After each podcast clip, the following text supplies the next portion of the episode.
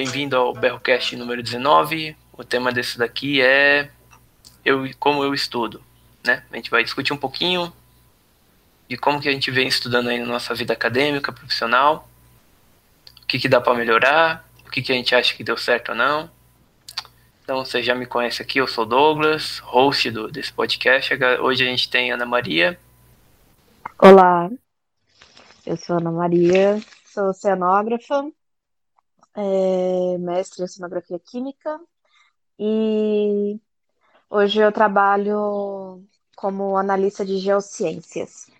E também temos a Aline Almeida. Olá, pessoal, tudo bem?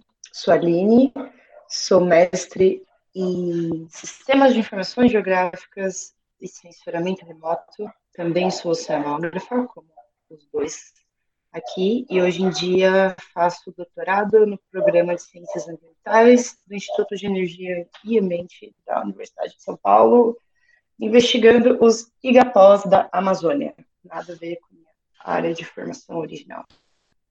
Isso aí, temos aqui três geocientistas renomados.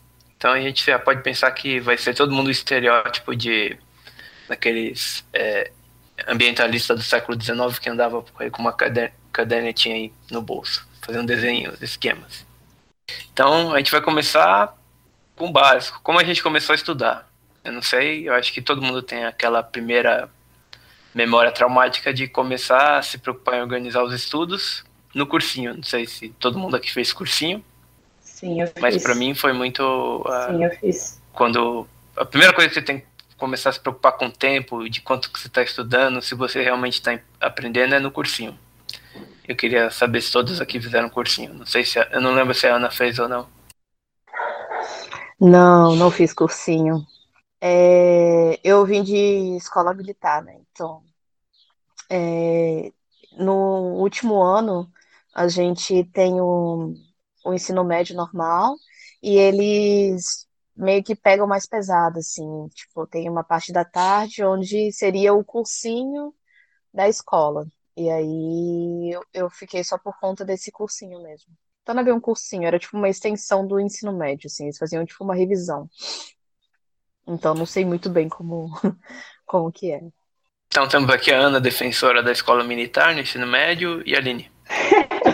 Ai, gente, então eu, eu fiz cursinho, é, eu fiz dois anos de cursinho, eu fiz o ensino médio, fiz todo o o ensino em escola particular, no ensino médio fui para uma escola católica.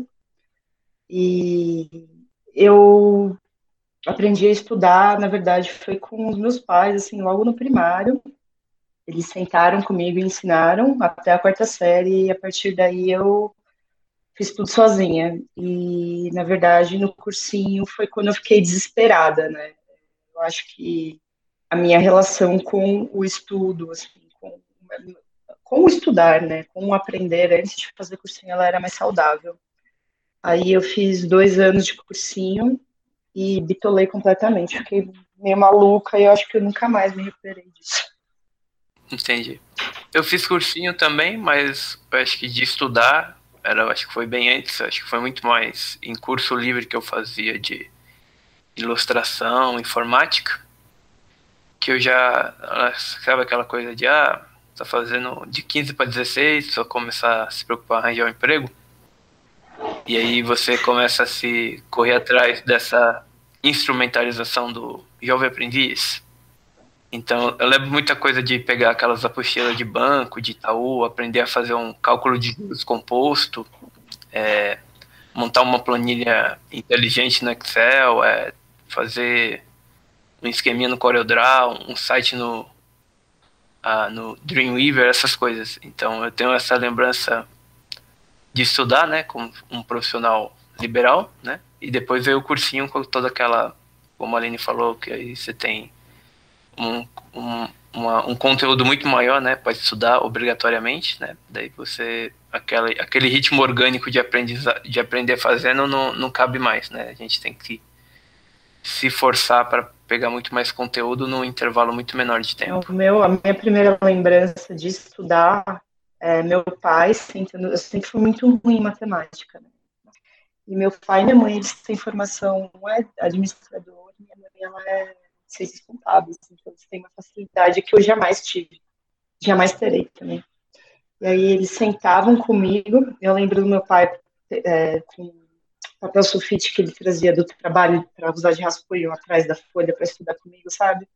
E aí ele via, né, a matéria e fazia tipo umas provinhas assim para eu responder os questionários assim. E, e era assim que eu estudava. E foi assim que eu estudei até mais ou menos a oitava série. É, eu via o conteúdo, fazia provinhas e respondia as minhas próprias provas. Assim. E aí no ensino médio já não deu mais, porque o, o volume de conteúdo era muito maior, né? E, mas foi assim que eu fiz. Essa é a minha primeira memória de, de alguém ensinando a estudar. Assim, e os dois faziam isso comigo. Eu achava bem fofo. Uhum. Eu não sei, é... eu acho que eu, na, no meu ensino médio eu nunca tive preocupação com prova que eu fiz em escola pública. Então era só ir para a aula e passar o tempo lá que você uh, de, brotava algum tipo de nota e avaliação em cima de você, sem você fazer muita coisa. Né? Daí eu acho que foi. Eu nunca tive um método né, de estudar. Acho que, acho que a gente quer discutir hoje, né? Método de estudo, né? Eu acho que a gente só pegava muito daquele exemplo de repetição, né? Tipo, ah, faça uma lista de exercícios, né? Mas eu acho que até a lista de exercícios só começou a aparecer na minha vida no vestibular, porque era ah, relacionado com o ingresso, né? Nos, uhum. Nas universidades, né? Fora desse ambiente, a rotina de fazer lista de repetição, é, redação, essa é uma coisa que nunca foi muito marcada na minha vida. Então eu ia perguntar assim de se tem alguma coisa no ensino médio de vocês que vocês acham que, que marcou bem, assim. Olha, é, no meu ensino médio, eu já estava no colégio militar, né? Eu não estudei minha vida inteira em colégio militar, foi só na oitava série e ensino médio. E, e lá sempre foi muito valorizada essa questão de nota, assim, né? É, por exemplo, as pessoas que sempre tinham notas maiores que oito ganhavam um negocinho para você colocar na roupa. Aí os dez primeiros colocados é, virava alguma coisa aluno, tipo tenente aluno, capitão, enfim. Então sempre era muito essa coisa da nota, assim. Então eu tinha uns métodos é, de pegar provas antigas e, e ficar meio que decorando, né? Não era muito uma, um aprendizado, assim, eu acho. Eu acho que eu comecei a realmente aprender na faculdade, assim, é, a pegar o conteúdo, mas no ensino médio era muito essa coisa de, de acabar decorando algumas coisas. Tirando as matérias que eu gostava, assim, então eu sempre gostei muito de biologia, de química, é, de física também. Ah, é, física eu fiz cursinho, gente. Nossa, eu lembrei agora, eu fiz um cursinho de física no segundo ano. E aí Como eu que era sinto que eu realmente eu aprendi. Foi. Foi.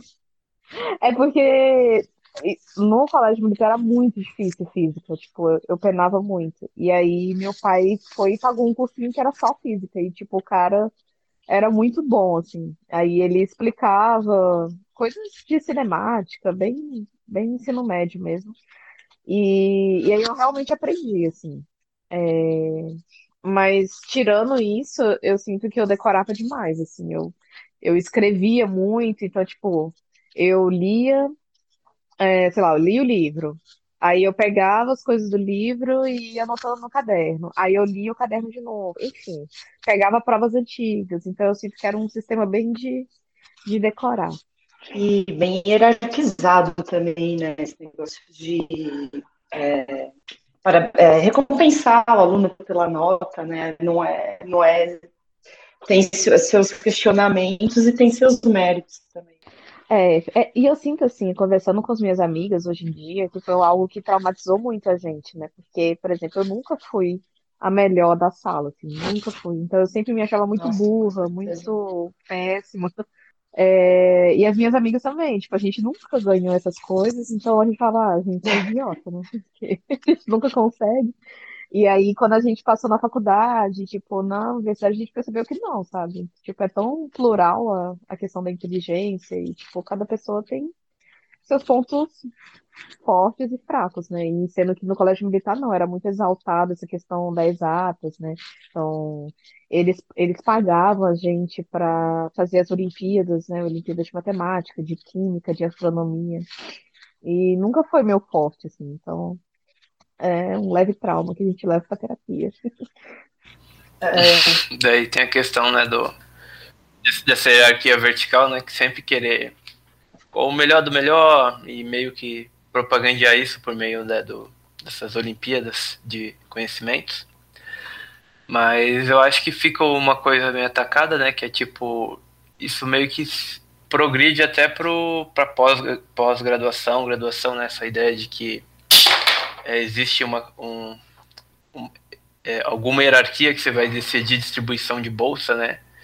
E o valor da bolsa até, né? Também, que, por exemplo, na pós-graduação a gente tem CNPq e FAPESP, né, como os principais financiamentos, né, existem outros, mas são minoria, né, tem, tem gente que consegue outros tipos de bolsas, né, já vi gente com bolsa da Agência Nacional de Petróleo e outras entidades, mas uma coisa é essa questão de, por exemplo, você está no laboratório, você tem uma bolsa CNPq e o outro colega tem uma FAPESP e você faz a mesma atividade no doutorado, só que os valores de bolsa são diferentes, né? Então eu acho que isso é uma lógica que não se aplica muito, né? Eu acho que devia ser muito mais baseado na sua atividade que você está executando para a universidade, né?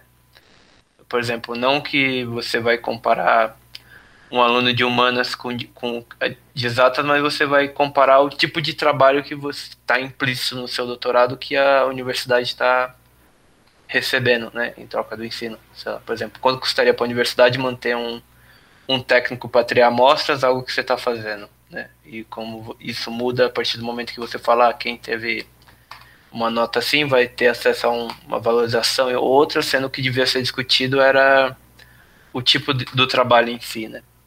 Talvez isso fique algo que permanece. É, esse tipo de ainda. sensação que a Aninha relatou, eu senti muito na graduação, né? Porque eu fui uma aluna brilhante no ensino médio.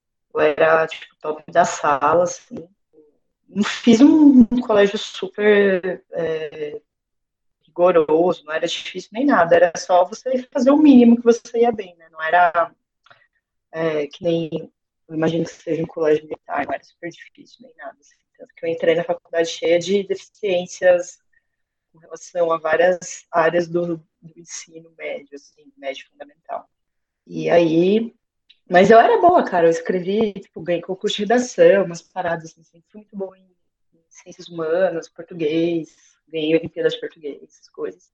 E aí eu cheguei na faculdade e eu era da média para baixo, assim, um choque muito grande, foi, foi, bem traumático. E sendo que eu não fazia nada diferente do que eu fazia no ensino médio. Assim. O meu método de estudo sempre foi ler e fichar. Ler, grifar e fazer fichamento no ensino médio, né? Isso sempre deu muito certo para mim. E aí chegou que na, na, na, graduação não dava mais certo. E a, o conteúdo, ele, ele ia de um jeito, de um, uma velocidade que eu não conseguia acompanhar. E trazi, trazendo também, né, a faculdade, aquelas novidades da vida do jovem adulto, tudo que vem, todas as belezas e desgraças do ensino superior, você dá uma desgarrada dos pais, né? Muita distração. Isso acabou, cara, me prejudicando muito, assim, no, no começo e foi um prejuízo que eu tive que correr demais atrás para compensar e tô correndo atrás até hoje e as cagadas que eu fiz, assim, nos primeiros anos de, de universidade, tipo, meu, elas não são mais desfeitas, assim, é um negócio que manchou o currículo e vai estar lá para sempre. Por isso eu não consigo uma bolsa FAPESP, jamais vou conseguir por exemplo. Não importa o quão brilhante eu seja agora. E, e por causa dessas rasteiras, assim, eu tive que me reinventar o modo como eu estudo. E eu não sei se eu achei ainda, sabe? Que é, é bem curioso. Sim. É, eu lembro, é, eu não sei, que uma coisa que mudou bastante para mim era lidar com a forma de adquirir o conteúdo da aula, né? Uma coisa que eu nunca gostei era ler slide, né? E quando a gente entrou na graduação na nossa época, né? Lá de meados de 2011, né?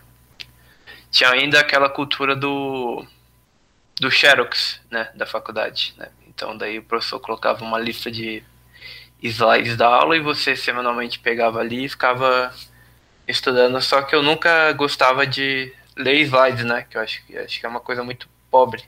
E aí eu sempre recorria aos, aos livros, né, que estavam ali nas referências, só que o meu método de estudar o livro não era muito eficiente, né, que, sei lá, tipo, por exemplo, fazia química, daí tem lá, você pegava o livro de química, lia o prefácio, de é, a apresentação do livro, daí tinha um livro lá que, de química analítica que ele tinha umas entrevistas com, com é, pesquisadores famosos nesse campo. Daí eu ficava lendo as entrevistas, né? Então eu fazia da, do estudo uma experiência, sabe? Que no, que no longo prazo faz sentido, né? Você vai absorvendo mais coisa, né? Mas tipo, quando você vai ter uma prova a cada dois meses, esse ritmo ele não dá conta de você pegar o conteúdo, então sempre tinha essa sensação que eu estava estudando muito, mas não era, não se convertia em nota, né? E com o tempo eu falava, eu achei ok, né? Porque, sei lá, teve outros aprendizados que me ajudou bastante, né? Eu adquiri muito uma questão de é, revisão editorial, essas coisas que depois que eu me graduei eu até conseguia pegar trabalhos relacionados a isso, né? Saber fazer uma boa revisão editorial, tornar um, uma publicação interessante por causa dessa experiência com não só materialista de que ah, vou pegar o conteúdo que vai cair na prova e já era, né? Acho que isso para mim foi bastante importante para construir um repertório. Então eu queria perguntar assim, pode começar pela Ana, depois pela Aline, o que, que vocês acham assim que foi produtivo, contraprodutivo e o que só foi contraprodutivo naquele período e depois valeu a pena? Nessa vida de graduação em oceanografia? Nossa, é complicado. Você tocou em vários pontos que eu fui revisitando também minha graduação, assim, porque eu também odiava ter que. Porque eu já sinto que os professores não sabem é, fazer slide direito. É, sempre era muito texto, às vezes pegado de algum de algum livro, tirado de contexto, enfim, eu nunca gostei também de, de estudar por slides, mas eu tinha um, muita resistência em ler os livros por eles estarem em inglês. E eu sempre fui muito ruim em inglês. Tipo, era o meu trauma de, de ensino médio, assim. Eu sempre fui muito ruim. Então, eu ficava meio sem saída, assim. Eu tentava pegar os livros é, que tinha em português, mas eram muito poucos. Uh, então, eu acabava, tipo, prestando muita atenção na aula. E meu caderno, tipo, tinha, eu tentava anotar tudo tudo que dava. E aí eu partia do meu caderno, sabe? Eu, e pegava um pouquinho dos slides. Então, nas exatas eu acabava indo melhor, um pouco melhor, assim, porque era muito mais a questão do cálculo, então eu conseguia meio que estudar sozinha e às vezes com os livros, mas, tipo, geológicas, é, biológica até tinha livro, mas geológica eu me ferrava muito, porque não tinha livro em português. É, às vezes eu não conseguia entender o que o professor estava falando direito, e, e aí sempre foi um empecilho, assim, para mim. É, é só para falar da graduação, né? Não do trabalho. Porque eu sinto que no trabalho eu realmente aprendi a estudar, mas eu posso falar depois. Ai, gente, que engraçado ouvir os relatos de vocês, porque veja só, eu sempre fui muito boa em oceanografia Alô. geológica, justamente pelo oposto do que você falou, né? É, porque você sentava e lia, eu sentava e lia. E não era uma decoreba, que nem a oceanografia biológica, por exemplo, e não era um negócio que eu não conseguia entender, que nem a oceanografia física. Era um bagulho que eu sentava, lia após assistir a aula, e a aula ela, com os slides, a gente, é, eu cheguei até a aula com, com um professor que usava transparência, gente, é, na graduação. Ou, nossa, parece outra vida, né? E a gente, eu, pra, pelo menos para mim, assim, aquilo era tipo um guia do que você teria que estudar fora da aula. Assim, né? Então, eu fazia anotações da aula, eu tentava prestar muita atenção na aula também, para mim é o momento de, de maior captação do aprendizado é a aula. Aí eu tentava anotar o que estava no slide, o que o professor falava, e aí quando eu ia estudar nos livros, aquilo servia para me guiar, né? E eu acabo, nossa, eu adorava pegar, tipo, meu, Decifrando a Terra, sabe? Ou aqueles livros de, de dinâmica e processos geológicos da zona costeira. E eu li, ele é que nem se fosse um romance, sabe? Eu adorava, nossa. E aí depois que eu terminava de ler, eu fichava tudo. Ia muito bem, sempre arrasei. Foi muito bom em oceanografia geológica. Agora, minha filha, o resto, olha, era um terror, assim, porque é, eu sempre, com exatas, eu sempre precisei de lista de exercícios é, muito bem estruturadas do nível do cursinho, assim, né? E não foi sempre que a gente teve, e quando a gente tinha, elas, é, eu achava muito difícil, eu não conseguia fazer, eu não conseguia resolver, eu precisava ver exercícios resolvidos para conseguir resolver, e nem sempre isso ajudava. E, e aí eu ia na, nas monitorias e eu não entendia, porque eu já não estava entendendo coisas de muito antes. Assim, e era uma bola de neve, nossa, desespero, foi muito ruim. Eu só aprendi a estudar é, oceanografia física nos dois últimos anos do, da graduação.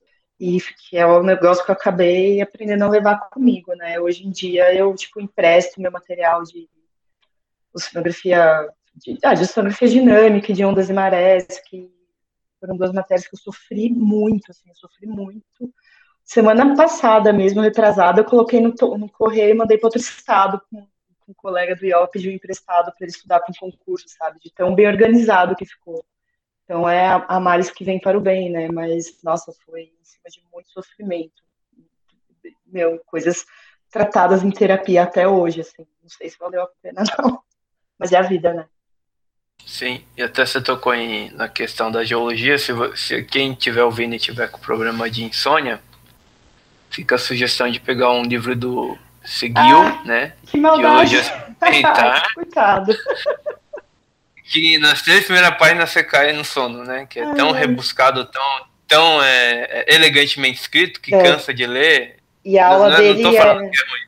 É elegantemente que... dada também, viu, a aula. tive aula com Sim. ele. Nossa, gente. Então, acho que teve. Lembrei de uns episódios que eu pegava na biblioteca para ler, eu não conseguia passar de três páginas que eu começava a ler. Lia, lia no ônibus eu dormia, indo em casa eu dormia. É, porque... não, é, é bem sonífero mesmo.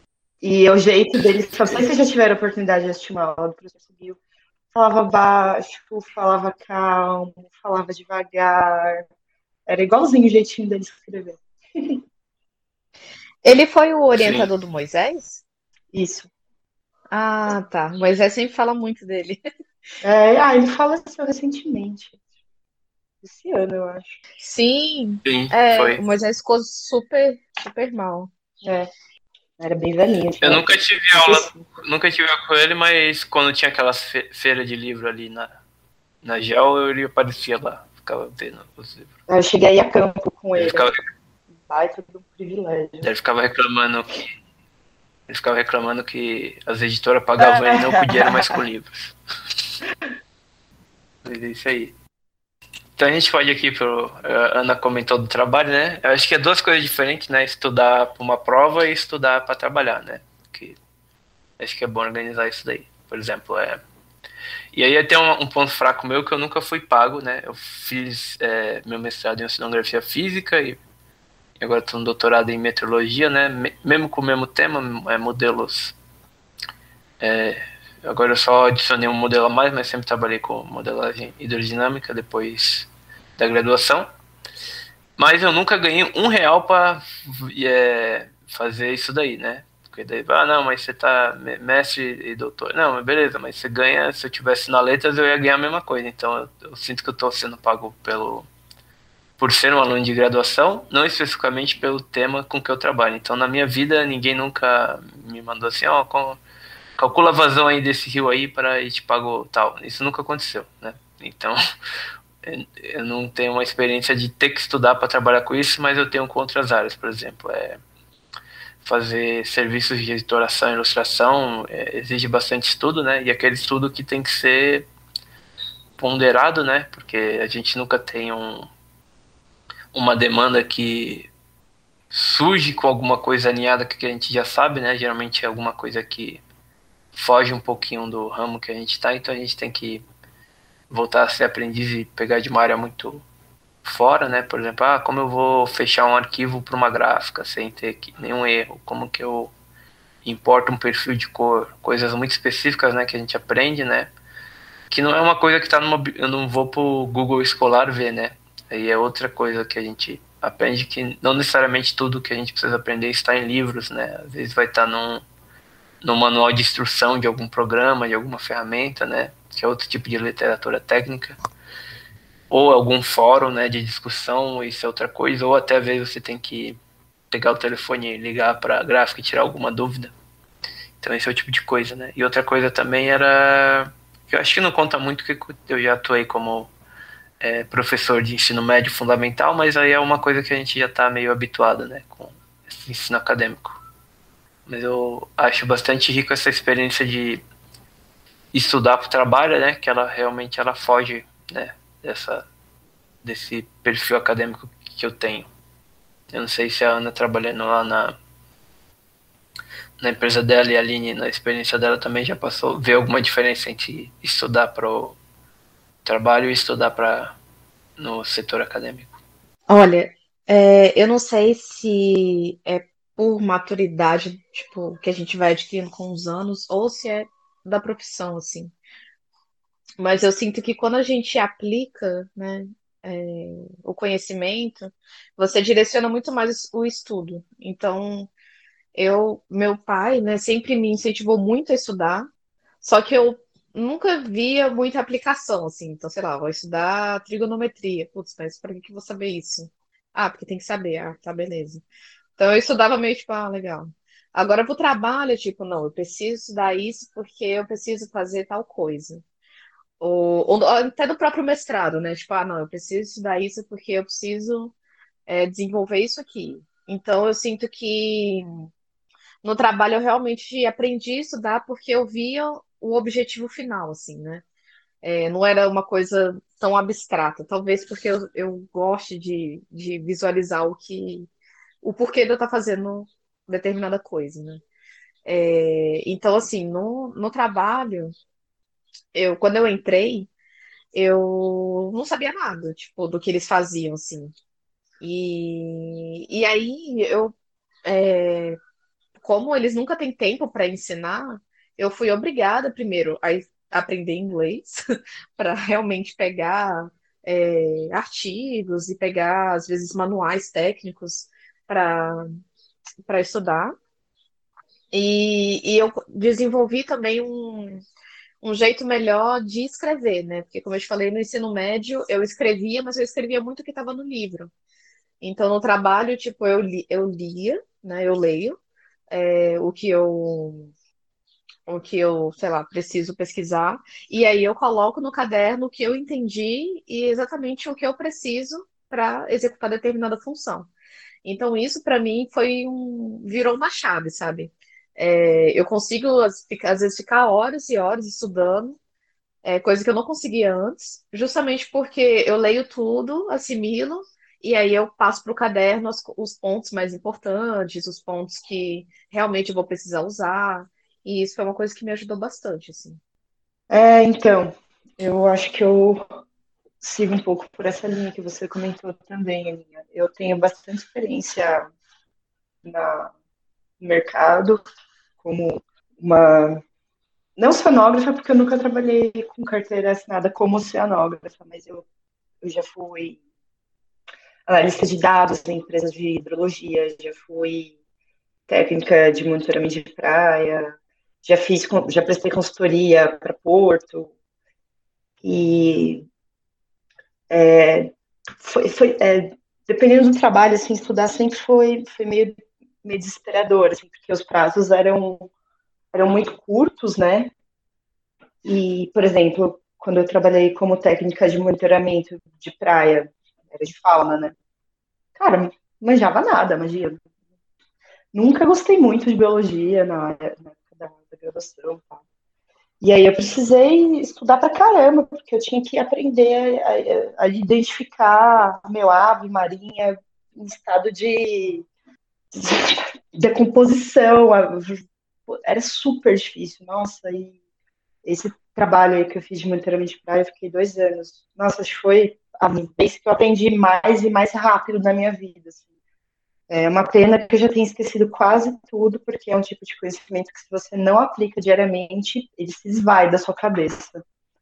Mas eu tinha que estudar muito e era um trabalho puxado, porque era meu campo todo dia e muito cedo, muitas horas de trabalho, né? Às vezes ter que fazer plantão é, por causa dos encares que aconteciam, trabalhar um monte de hora extra e tinha que chegar em casa e estudar, porque senão é, eu cometia erros, poderia cometer erros no trabalho que é, iam custar a minha vaga, sabe? Iam custar meu emprego. Então era, era bem desesperador. Essa foi a experiência de trabalho relacionada com o estudo mais intensa que eu tive. As consultorias que eu prestei eram, sempre foram sobre coisas que eu já fazia no, no IO, né? Foi sobre coisas que eu fiz na iniciação científica. São coisas que eu não mexo, não mexia mais fazia anos, né? E aí eu precisei estudar de novo para lembrar. E teve um momento que eu comecei a fazer consultoria com mangue e nunca tinha trabalhado com mangue também, e aí eu precisei estudar, e aí era legal, porque eu aprendia direto no campo, assim, eu ia com o pessoal que já era né, gabaritado no assunto, eles me ensinavam lá na hora. Era incrível, foi muito legal mesmo. E, e no fim, as experiências que eu tenho de estudo e trabalho, apesar delas serem um pouco aflitivas, assim, por questão das demandas, né? É, não tem tempo de pegar, sentar e dar uma lida assim. O negócio vai acontecendo enquanto vai acontecendo. Né? Você tem que estudar enquanto você está ali é, trabalhando. Não é um negócio que você estuda para fazer depois, né? Que nem é na academia. Mas elas foram assim experiências riquíssimas. Eu acho que justamente por causa desse laço no pescoço que eu acabei a, a, aprendendo mais e melhor, né? Entendi. Daí a gente pode voltar nessa questão, né? De como que as pequenas demandas da vida é o que impulsiona a gente sempre continuar aprendendo, né? Daí o que a gente podia começar a entrar agora, né? Falar o que, que vocês acham que a abordagem de vocês funcionou, tá? Eu tenho uma crítica com a minha abordagem.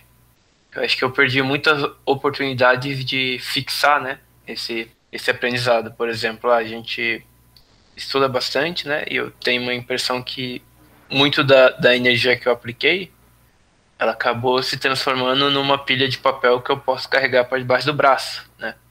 Mas hoje em dia eu tento buscar muito mais é fixar isso de uma forma mais permanente de uma qualidade maior. Por exemplo, ah, se eu vou estudar um determinado tema, eu tento me esforçar numa oportunidade de tornar isso uma publicação, né? Porque daí além daquele estudo que eu fiz, vai cair na mão de um terceiro que vai avaliar também, e isso acaba é, se tornando uma coisa mais é, permanente, assim, do, do meu esforço, né? Por exemplo, a, a gente, eu gosto de fazer bastante esquema à mão, daí eu, eu tenho o trabalho a mais digitalizar isso, é, revisar mais um texto ali e aqui, isso ajuda bastante a é, passar por cima de novo do que eu já estudei e ainda sair com alguma coisa material, né? Alguma coisa que, que não termine eu só falando, ó, como eu fui estudioso, mas sim entregar um produto que ateste, né? Que esse estudo, esse estudo ele, ele aconteceu e ele se transformou em alguma coisa concreta. Eu não sei se. E outra coisa também é que eu quero um dia saber quando que eu vou parar de continuar comprando papel e caderno e caneta para escrever. Parece que isso essa era nunca acaba. Então eu queria ouvir isso de vocês. Eu posso começar agora pela Aline e depois vamos para Ana de novo. Ah, legal isso que você falou. Eu também eu tenho percebido que, assim, às vezes que eu estudo hoje em dia é, tem sido para gerar renda, basicamente, né? É, não só mais estudar pelo estudar, mas não é algo que eu, que, eu, que eu tenho procurado fazer, tipo, ah, deixa eu tentar transformar isso numa publicação. Essas coisas, elas estão acontecendo sem eu ter muita nem alternativa, assim, né? É, a gente que está agora no doutorado, por exemplo, e está sendo pago para produzir pesquisa, conhecimento, é um trabalho de disciplina, vira um artigo, tipo, e vira porque porque vira, porque você, meu, dedicou teu tempo ali, né? Tua, teu esforço, as tuas horas, e aquilo acaba. Você pesquisou, você viu, você foi atrás, e você foi pago, né, de uma certa forma para fazer isso, e é o mais justo com você mesmo, né, e com, com o país que está financiando ali, né, teu, teu trampo, que aquilo vire conhecimento acessível, assim. E às vezes nem que não, não vire um artigo, eu sempre publico, né, no, ou no Zenodo, ou no Fitshare, para que aquilo alcance mais gente, né? Mesmo que não vire uma publicação numa revista. Tentou submeter num, num congresso. E eu tenho feito revisão também para três periódicos, e você, realmente, como você falou, né? Você não revisa nada sem estudar. Né? São coisas meio que da minha área, mas é, elas acabam escapando do conhecimento que eu tenho, né? Vão além. E aí eu preciso me, me esforçar, ir atrás e estudar para poder revisar. Como é que eu vou revisar um artigo com qualidade se eu não entendo o que a pessoa está falando? Né?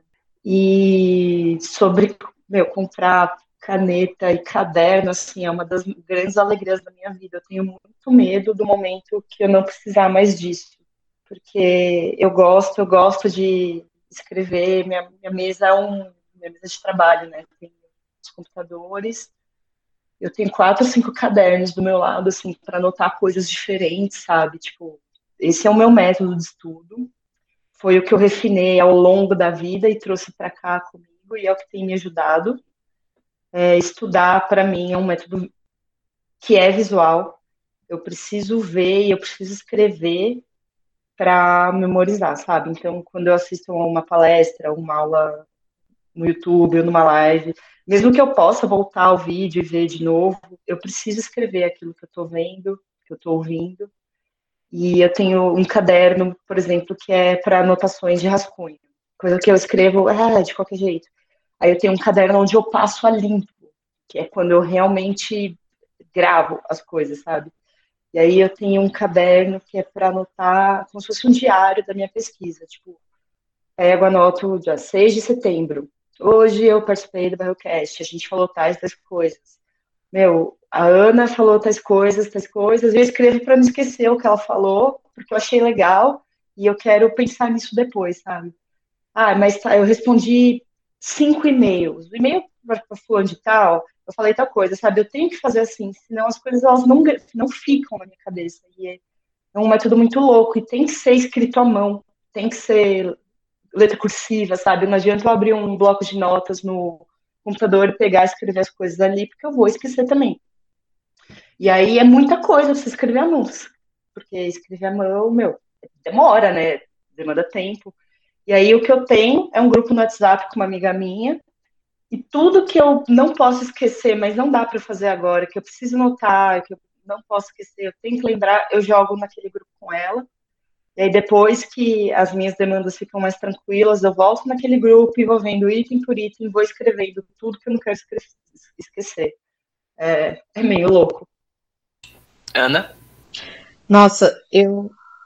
Então, eu sou muito parecida com você, Ferro, muito. Tipo, eu preciso escrever. Eu preciso ter um caderno é, que eu coloque, por exemplo, agora que eu sair, né, um pouco da área acadêmica, eu estou mais na, no mercado, eu é muito mais questões técnicas, não é mais tanto aquela parte científica, né? Então eu faço muitos fluxogramas e aí eu escrevo e eu tenho várias sessões para cada software que eu uso e eu escrevo e eu detalho. Aí coisas novas que eu fui desenvolvendo, eu coloco em outro tópico. Enfim, eu sou muito organizada, assim, eu sou bem bagunceira na vida, mas nisso, assim, de aprendizado, eu sou muito organizada, porque é isso, eu fui refinando ao longo dos anos coisas que fazem sentido para mim, é, que eu vejo que deu certo, e, e eu sou muito visual também de ter que anotar, ter que escrever. E justamente por isso, né, de eu tá vendo as coisas que eu gosto de fazer, eu tenho percebido, né, que eu falei em off com vocês, que eu gosto muito mais de outra área que a área que eu não estou. então, tipo, eu gosto muito de estudar, mas eu vejo que eu queria muito estar em outra área, justamente do tanto que eu refinei o meu nível de estudo, assim. Na coisa de escrever e tudo mais. E eu percebo que, que eu fiquei muitos anos até na área, na área errada, assim. Claro que eu gosto de fazer e tudo mais, mas justamente escrevendo eu sinto que é, que eu me daria muito melhor em, em outros ramos, assim. Então é, é muito louco isso de você com o tempo e vendo o que faz mais sentido para você. E eu vejo que, por exemplo, o SEC é totalmente diferente de mim, assim, né? De, de justamente é, querer produzir, né? Não querer deixar no papel. Eu não sou tanto assim. Eu, eu gosto muito do papel mesmo. Bem interessante. Muito bem. Então acho que a gente pode finalizar aqui e ir no, pro finalzinho, que é a questão. O que, que falta, assim, pra gente, né? Melhorar o nosso estudo, tá? Hoje, para mim, eu tenho muito mais uma falta de meios materiais, né? Por exemplo, sei lá, vai querer estudar.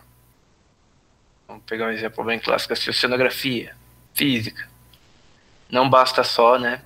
Saber equações, né? Saber só a parte da modelagem, né? Mas também ter os meios de acessar o mundo físico que a gente está estudando. Então, sei lá, eu tenho interesse de ter acesso a uma embarcação para mim e observar os fenômenos que eu quero, né? Muitas vezes isso vai acontecer, né, na, na esfera de um cruzeiro oceanográfico e tal, mas hoje eu tenho muito mais essa questão de como é, exploração pessoal que eu posso fazer. Ó, eu posso pegar um snorkel, eu posso mergulhar.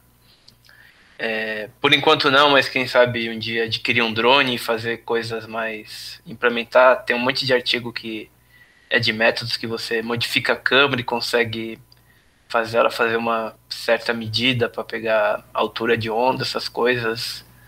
Então eu acho que eu queria partir mais para essa parte mais experimental com com materiais em si, né? Não só no método, mas adquirir os mesmos materiais, né? Para fazer todo esse tipo de experiência rica que a gente, nossa área tem, né? Que por enquanto que falta é dinheiro, né? o, mas aí a ideia é trazer esse tipo de atividade mais, né? Não só resumir a caneta e papel, mas resumir a material, a instrumentação, é, objetos mais específicos, sei lá, como pode ser até um drone, um drone. Hoje tem todo o mercado de que você pesquisar desses drones subaquáticos que custa, sei lá, 2 mil dólares, né? Por enquanto é, não dá para ter, mas não é uma coisa impossível no cenário né, de crescimento econômico que a gente está querendo com a nossa educação. Mas é isso aí. Então acho que seria mais nisso que eu queria é, é, trazer materiais né, para esse estudo, fugir do, do papel e da caneta. Então acho que cada um pode finalizar aí, se quiser, do que, que gostaria de trazer no futuro. Começar aqui invertendo a ordem de novo, pela Anne e depois pela Aline. Bom, é, como eu tô meio enferrujada, assim, da, dessa parte acadêmica e tal, eu realmente não sei é, no que, que eu poderia melhorar meu estudo nesse sentido, assim. É... Mas eu acho que eu queria ser um pouco mais que nem você, assim, sair um pouco do papel e da caneta é... e tentar ser um pouco mais tecnológica, assim. Então eu vejo, sei lá, no meu trabalho a galera já usa outros esquemas, tipo, de fixar conteúdo e de guardar material que estudou.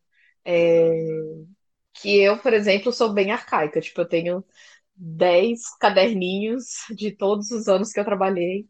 E às vezes é muito ruim mesmo para acessar coisas que eu, que eu já mexi no passado, eu tenho que ficar olhando nos cadernos. Isso é uma coisa que me irrita um pouco, assim. Mas, mas ainda não sei como que eu faria isso. Mas essa questão que você falou de experimentação é uma coisa que no trabalho, assim, eu sinto que falta muito. Tipo, as pessoas é, às vezes, por falta de interesse mesmo, de saber mais sobre o processo, acaba falando, ah, não, vamos assumir só, sei lá, que a difusividade é 0.2. Ah, mas que tal a gente colocar um, um, um corante só para fazer um teste? Ah, não, para que isso? Então, sei lá, eu sinto que seria interessante ter isso, mas mas justamente por eu não estar na área acadêmica, eu acabo nem pensando tanto assim, né, nessa parte da experimentação. Então, seria mais eu ter mais essa habilidade tecnológica, assim. É, para mim, eu acho que o que falta é ter mais disciplina. É, eu não tenho horários fixos para fazer nada na minha vida tem horário fixo. Assim, eu mudo muito de é, a hora que eu faço as coisas e por isso é difícil criar um hábito. E isso me prejudica muito. E isso não é só em relação ao estudo, é em relação a tudo que eu faço na vida, quando eu quero fazer uma atividade física, quando eu quero criar um hobby. Eu não consigo, não consigo criar um hobby, é difícil para mim manter frequência com atividade física, e isso me impacta também é, no, ah, na minha carreira de cientista, de acadêmica, porque impacta no meu estudo. Não é todo dia que eu consigo sentar e fazer as coisas que eu tenho que fazer do jeito, na velocidade que eu precisava fazer. E isso acaba me levando para um patamar oposto ao que vocês relataram, porque o laboratório que eu tô, o programa que eu tô, eu tenho muita sorte de ser um, um programa em um laboratório com recursos. E eu tenho coisas assim ao meu dispor que eu não estou usando porque eu não tenho conhecimento ainda para fazer. Por exemplo, o drone. Eu podia estar tá implementando a pesquisa com drone. Agora não daria mesmo por causa da pandemia, porque minha área de estudo é né? Não tem como ir para lá fazer isso agora. Mas eu já poderia estar tá, é, pensando mais para frente do que eu estou agora. E eu ainda não cheguei lá porque eu não consegui chegar nesse momento do meu doutorado, ele faz parte do meu desenho de pesquisa, mas eu ainda não consegui estudar isso, porque eu tô, meu, enroscada na primeira parte do meu projeto, que é fissura orbital, né? E eu podia estar usando outras coisas, fazendo outras coisas, tendo acesso a outras bases, bases de dados, incrementando as, ah, os dados os que eu já tenho, as análises que eu posso fazer, e eu não consigo porque eu não consigo estudar, porque é muita coisa, porque eu mudei de área e, e é difícil e é uma curva de aprendizado lenta. É, eu, eu, sou uma pessoa que tem dificuldade nessa área, por exemplo, de análise, análise estatística. Então, para mim, as coisas, além de serem devagar, é, eu precisa, precisaria de muito mais disciplina assim, para chegar onde eu quero. E, e eu não tenho, e eu acho difícil de criar. E eu acho que essa é a minha grande limitação do momento. E é algo que eu tô, meu, venho tentando trabalhar faz anos, anos. E é, nossa, para mim é um, é um desafio imenso, assim, a ser superado. Não sei se um dia eu vou conseguir, porque já tentei de muitas formas diferentes, meu, e não consigo criar. Assim. É isso. Muito bem. Então, agradeço as duas por terem um tempinho para vir aqui hoje, né? A gente pode ir para o encerramento, né? Eu gosto de encerrar com uma dica, se ninguém tiver uma dica, né? Tudo bem. A dica que eu vou dar é que tem um caderninho preto, né, de folhas pretas, que tem frases com gatos, numa lojinha lá na Liberdade, né? Quem quiser saber o endereço e onde vende, manda DM. Que é um caderninho preto, né? Então você pode comprar um, um lápis ou uma caneta em gel e escrever nele, né? Daí tem um monte de frases bonitinhas aqui, que ele vem junto. Que é um, um gato com céu estrelado preto e o gato em alto relevo na capa. Esse caderno ele tá cinquentinha, mas por ser um item fancy, eu acho que vale a pena ter. Que eu queria comprar desde 2018, eu passei um dia lá e comprei. Tá aqui. Agora só preciso arranjar alguma coisa para escrever nele. Nossa, eu sou a louca dos cadernos, nem fala isso.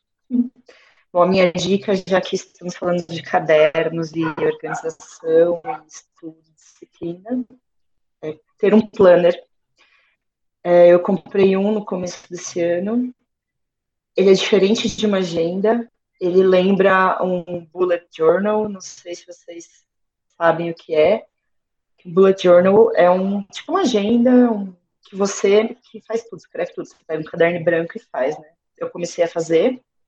Isso me deu um nível de estresse imenso, assim, era um negócio que era para relaxar. Foi totalmente contrário porque eu desenhava as coisas e achava que ficava feio e não conseguia fazer todo dia, ficava super estressada. Porém, eu sentia falta de organizar o, as coisas que eu tenho que fazer num dia num esquema diferente de uma agenda. E aí, é, eu, eu, sou rata de papelaria, amo andar em papelarias e eu tava, tinha uma, uma papelaria muito grande perto da minha casa. Eu tava lá com meu, com meu marido um dia, ele foi comprar, tipo, spray, um negócio para trabalhar. E aí eu vi esse planner vi outros, e eles são lindos, e eles têm um formato diferente nas páginas para você colocar as atividades que você tem que fazer. Enfim, nossa, para mim, meu, para esse ano, assim, foi um divisor de águas. Para mim é, é muito prazeroso escrever as coisas que eu tenho que fazer no dia ou na semana, e quando eu faço, eu risco. É muito gostoso, é uma sensação que eu amo, assim, um prazer imenso. E, e para quem é muito desorganizado e indisciplinado, que nem eu, é uma dica de ouro. Quem me deu essa dica foi uma amiga minha, a Tatu, a Carol do Ió, e é uma coisa que nós duas fazemos. E eu recomendo para todo mundo, é muito bom. Ana, tem alguma dica? Nossa, é... Tá falando? Acho que não tá saindo o som. eu faço muito isso que você falou, do- só que eu não uso o bullet journal, nem, nem planner. Alô? Vocês estão me ouvindo? Agora sim, agora Alô? tá saindo. Agora Alô? tá saindo, pode falar. Ixi, acho que minha internet tá meio ruim, gente. Vocês estão me ouvindo? Sim, pode falar. Pode falar que a Alô? gente tá escutando. Acho que só você não tá escutando a gente. Nossa, peraí rapidinho, peraí. Ah, beleza, estou me ouvindo. Tá bom. É, então, eu usava muito isso do, do. Na verdade, eu uso hoje, né? De colocar as coisas, meus afazeres da semana. É, Só que eu uso post-its. Então, eu ia dar a indicação dos post-its. Eu amo colocar, tipo, coisas que eu realmente preciso fazer, eu preciso estudar. Aí eu deixo os post-its. E aí. Caso eu já tenha feito ou conseguido, aí eu dou um checkzinho. Mas talvez o planner seja muito melhor. Mas essa seria a minha dica. Então, muito bem. Fique com essas dicas aí. Obrigado por participarem. E a gente se vê no próximo episódio. Tchau. Falou. Acho que a Ana não tá escutando, então eu vou dar tchau pela Ana. Tchau, pessoal. Tchau! Tá bom. Tá bom.